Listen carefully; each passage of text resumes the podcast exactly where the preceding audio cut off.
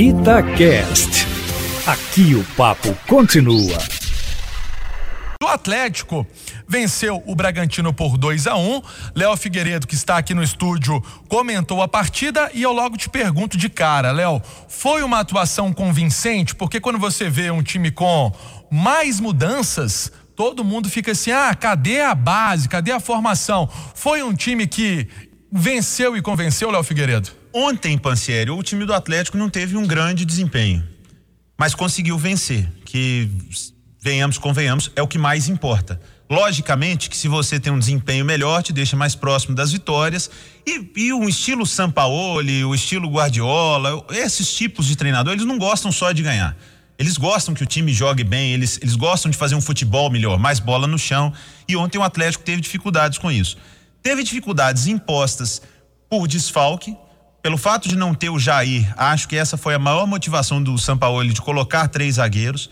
E aí, eu, eu, eu falei isso ontem. Você tem que ver meio copo meio cheio, meio vazio. Em várias situações. Nessa eu vejo meio cheio, porque o Hever jogou pra caramba.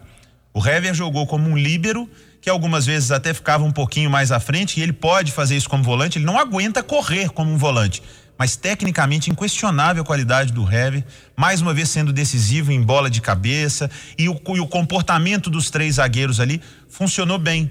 Melhor até do que no jogo contra o Internacional. Foi você que comentou esse jogo, né, Cadu? Sim. Que a gente que o Galo tomou um gol do Thiago Galhardo no meio dos três zagueiros. O Bragantino tem bons atacantes, o Claudinho e o Arthur são bons jogadores. O, o Atlético tomou pouco susto ontem. Tomou um gol, mas não, não tomou sustos. Então os três zagueiros, a gente pode dizer que funcionou, né? Funcionaram a, a grande diferença ali para mim, o que eu acho que causou um pouco de estranheza no meio campo foi o Guga. O Guga num, numa posição diferente, porque às vezes o Guga estava na lateral, mas a maioria do jogo ele estava mais fechado, quase um, como um volante do lado do Alan. E do lado esquerdo, o Alonso está acostumado a ser lateral esquerdo, o Arana está acostumado a se mandar lá na frente. Ali não teve muito problema, mas com o Guga teve dificuldade. E isso refletiu no Alan Franco, que jogava mais à frente, participou pouco do jogo, não fez uma grande partida, e no próprio Mailton, porque eu achei que o Mailton fez um bom jogo.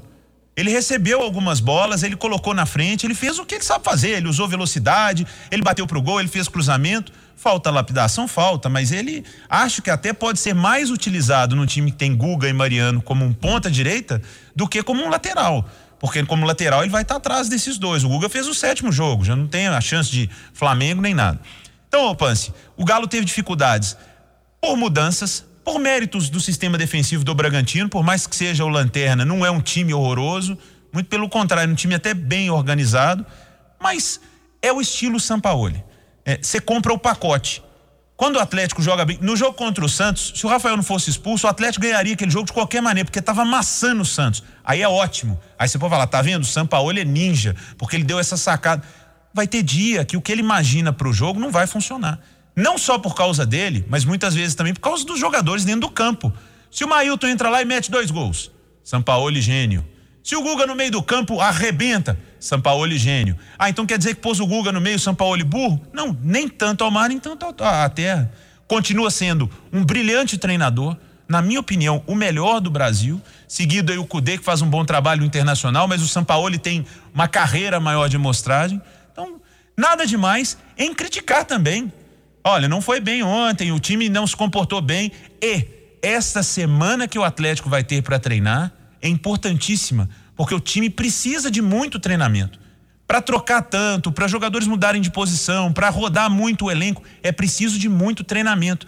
Porque o São Paulo não vai criar um entrosamento de 11, não, ele quer criar um entrosamento de 20 para que esses caras todos possam jogar e que eles possam mudar de posição. Então, para esse entrosamento vir, demora. Cadu está aqui, até vou passar a palavra para que ele também fale, mas numa mesa redonda, não sei, numa, numa segunda-feira, eu falava: olha, vai ser difícil dar entrosamento para esse time. E o Cadu virou para mim falou assim, o Santos demorou, não demorou? Mas deu certo, não deu? Então, é essa a expectativa no Atlético. O melhor de tudo é que não jogou bem e ganhou. E isso para um time que quer ser campeão vale muito a pena, porque o Flamengo perdeu lá do Ceará. E não, o Atlético todo mundo, per, todo mundo perdeu pontos no mínimo. Exatamente. e o Galo. Os times da, da estirpe baixo, do Galo né? ali. Da, da... E da turma lá de cima, todo mundo tropeçou. É isso que eu tô querendo dizer. É. A, a galera que briga com o Galo todo mundo ontem perdeu ponto em jogos fáceis, né? É, o Internacional o com um jogo a mais, com um jogador ca... a mais. Empatou 2 a 2 em casa com o Sport que brigou para não cair no Pernambucano. O Flamengo perdeu pro Ceará. É, só o Vasco que ganhou, mas que a gente ainda não, a gente não encara o Vasco não convenceu assim. Jeito, e foi assim. jogo bom. A gente é, falava jogão, na mesa redonda é, que seria jogo bom, foi, foi, jogo bom. Cê, rapaz, você é pessoal da Bahia faz as previsões boas. Eu achei que foi jogo bom. Acompanhei essa partida. Cadu, dessa linha que o Léo eh, falou, queria até te eh, pontuar. Daqui a pouco a gente falar do Cruzeiro também. Você acha que essa semana, principalmente para um treinador que gosta dessas variações, dessas mudanças, é algo completamente importante para esse trabalho do São Paulo no Galo? Acho muito importante, primeiro, agora, boa noite oficialmente a você, ao Léo Figueiredo, ouvintes é, da turma do bate-bola. Acho importante sim. É importante para poucos, infelizmente, porque poucos treinadores no futebol brasileiro sabem o que fazer com o tempo, mas felizmente para o Atlético, o Sampaoli é um deles. Ele sabe e muito o que fazer com o tempo. Né? Ele estuda futebol, ele é obcecado com futebol, ele sabe passar é, para os jogadores muito conteúdo, né? Então, e a gente pode até pensar, e na verdade não é nem mérito meu lembrar disso não, é do Cláudio Rezende, ele no nosso grupo aqui, ele colocando, né, que o Atlético vai ter três semanas consecutivas sem jogos no meio de semana, com é, alguns adversários diretos jogando em todas as semanas, ou em duas das três, alguma coisa nessa linha. Então, assim, em três semanas, é, para um cara do nível do São Paulo, num trabalho que já está em andamento e já é muito bom, muito pode ser feito. Então, já respondi sua pergunta. Sobre o jogo, acho que o Léo falou tudo, foi perfeito, não tem muita coisa a acrescentar. Eu queria abrir assim a conversa para dois pontos. Em primeiro lugar, eu não acho que existe nada grandioso, nada assim é, digno de, de para você fixar, para você realmente dar um tom pejorativo para criticar no trabalho do São Paulo. Nada.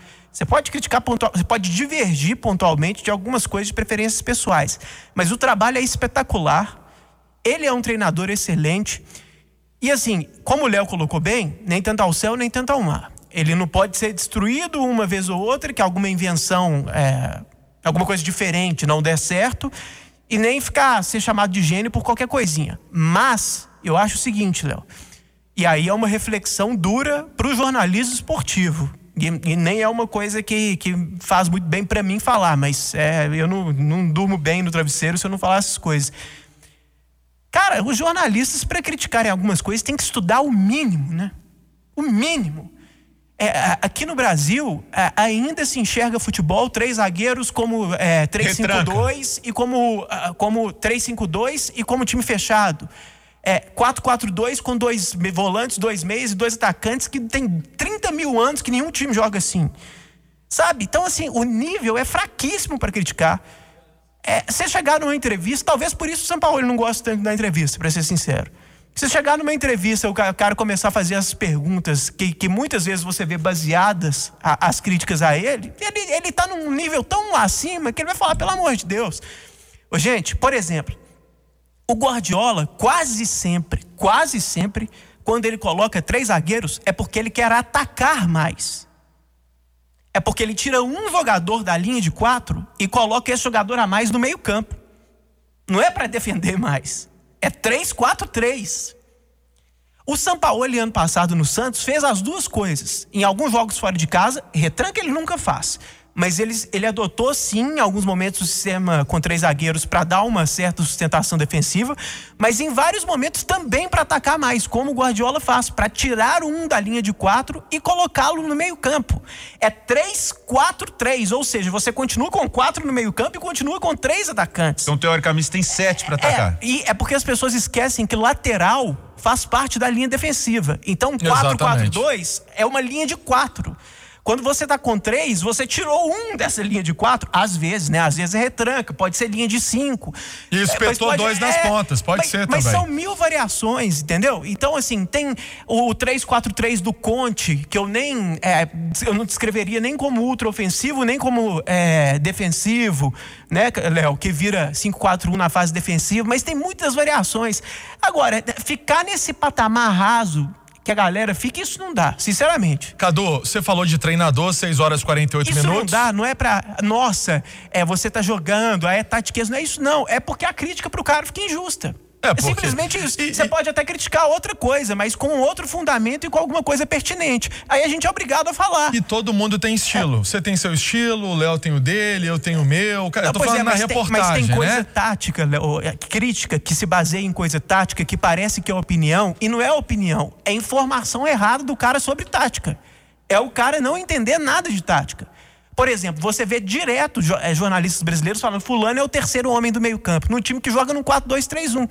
Não tem o terceiro homem do meio-campo. Sabe? É, é, é, é tipo. É, são esses clichês que ainda vigoram. O Brasil, eu não sei o que, que qual cartório que eles foram e martelaram 4-4-2, com dois meias, dois volantes e dois atacantes, e 3-5-2, dois laterais sobe. É só isso que o comentarista, boa parte dos comentaristas do futebol brasileiro falam. Cadu, eu vou, eu vou caminhar com você já, então, pra gente já tá com a fala para falar do Ney Franco, né, Léo, ouvintes do, da turma do bate-bola, porque tem um trabalho aí pela frente. Também vai ter uma semana importantíssima, o jogo contra o CSA. Eu já vou colocar aqui, se eu falei que ia ser jogo bom Botafogo e Vasco, a impressão é que esse jogo contra o CSA não vai ser fácil. Ah, eu por um momento achei que você ia falar assim, não vai ser não bom. vai ser fácil. Tá não, porque jogar não ser bom tem grande chance. Não, vai ser durinho aquele jogo, sabe aquele jogo combativo. E o Ney nessa a gente tá falando de treinador, ele vai ter um tempo, né, para conhecer ainda mais e ali colocar, planificar o time. Mas vamos pegar esse exemplo que o Cadu tava falando aí sobre tática, sobre treinador. O Ney Franco pode ser um, um exemplo nisso ele não mexeu muito nas peças do time, mas ele mexeu no jeito do Cruzeiro jogar. É. Verdade, o Cruzeiro fez um bom jogo sábado, mereceu a vitória, principalmente pelo segundo tempo. É, é, o primeiro tempo não foi muito bacana, assim, mas também nada demais. Acho que o primeiro tempo foi um típico 0 a 0 sabe? Os dois times tiveram mais ou menos umas duas chances cada um, mas ninguém atacou demais. É, vá lá, foi, foi um jogo equilibrado no primeiro tempo. Mas pelo segundo tempo, o Cruzeiro mereceu demais ganhar. Acho que é, o Cruzeiro finalmente merece elogios talvez um pouco mais combativo, né? Mais combativo é, em campo. O, o Regis, por exemplo, entrou bem demais. A gente voltou nele melhor em campo, né, Pance? A gente esteve no é jogo. Verdade, Aí é depois verdade. eu, eu cheguei em casa e eu vi o jogo de novo, naquele compacto de uma hora. Cara, além de tudo, assim, é, ele não errou nada. Além de ter feito o gol e ter mandado a bola na trave, você vai olhar a bola que o Thiago cabeceou, que ele perdeu aquele gol, que ele escolheu a jogada errada, foi o Regis que colocou na cabeça dele de forma perfeita. Então, assim, é, ele realmente foi um destaque do jogo. Agora, é, também nessas reflexões mais amplas de como a gente trata os treinadores, Léo, eu abri a jornada e falei, poxa, hoje é um dia difícil de, de fugir do clichê, né? Aquele destaque inicial estreia de Ney Franco. Sabe, eu não queria falar isso, o óbvio, mas não tinha como fugir disso. Aí eu falei é o seguinte, olha, ganhando, perdendo, empatando, não vamos tirar conclusões definitivas. E é impressionante como isso também acontece em parte da imprensa. Sendo a favor ou não a demissão do Anderson, e eu era contra, fui contra, mas isso é opinião respeitável, você pode ter argumentos para os dois lados. Mas é, eu fico impressionado como às vezes as mesmas pessoas esquecem que há pouco tempo atrás elas falavam que no Cruzeiro não tinha quase nada de bom, que a única coisa boa era que tinha era o Enderson. O Enderson começou ganhando cinco jogos, assim como o Ney Franco ganhou o primeiro. Então, quer dizer, foi eliminado na Copa do Brasil num jogo que já estava perdido. Ainda um jogo que foi totalmente é, atípico por causa da, de uma fatalidade que aconteceu com o jogador adversário. Ah, vamos pôr estranho mesmo, é, Cadu. Foi estranhíssimo aquele jogo, é, viu, Léo? Aquilo interferiu. Foi um jogo estranho. Então, Dos últimos que a gente fez aqui, inclusive na Itatiaia, foi um jogo esquisito. Então, assim, é, eu acho que o time merece elogios pelo jogo, mas ao mesmo tempo esses elogios não podem se transformar numa certeza de que o trabalho já deu certo e que a troca já mostrou sinais e que já está tudo perfeito. Ou algo próximo disso mesmo. Ah, não estou falando que está tudo perfeito, mas já mostrou que está certo trocar. Nem isso. Nem isso. O Enderson ganhou os cinco primeiros jogos. Calma. Né? O Enderson era, era tido e havido como a melhor coisa do Cruzeiro até outro dia. Né? Aí só que o cara não tem compromisso com o que ele disse ontem, bicho. Entendeu? Mas você então, assim, tem, Cadu. É, mas, é, mas aí você é, tem que então, pontuar você, você tem um compromisso, Léo Figueiredo também é, tem. É, eu, eu concordo com o que o Cadu está dizendo, é para se ter não, é calma, seja para um lado eu já ouvi outro, hoje, eu sabe? já ouvi hoje, Léo, gente dizendo, é dando a entender, tipo assim, é, é isso mesmo. Dava para tirar mais do time e ele mostrou que ele tirou mais. Cara, É, talvez essa fala isoladamente se restringindo ao jogo, sim, mas o cara coloca num tom como se já com uma espécie de acerto, assim, de redenção, sabe? Aí daqui três jogos ele perde, igual o Anderson demorou uns três, quatro jogos para perder, o cara já tá aí, nem franco aí. A gente ontem falou na, na mesa redonda sobre isso, né? Se trocar treinador valesse a pena, ah, porque motiva o time e ganha, você trocava toda Exatamente. a rodada. Então, é preciso ter tranquilidade para poder avaliar.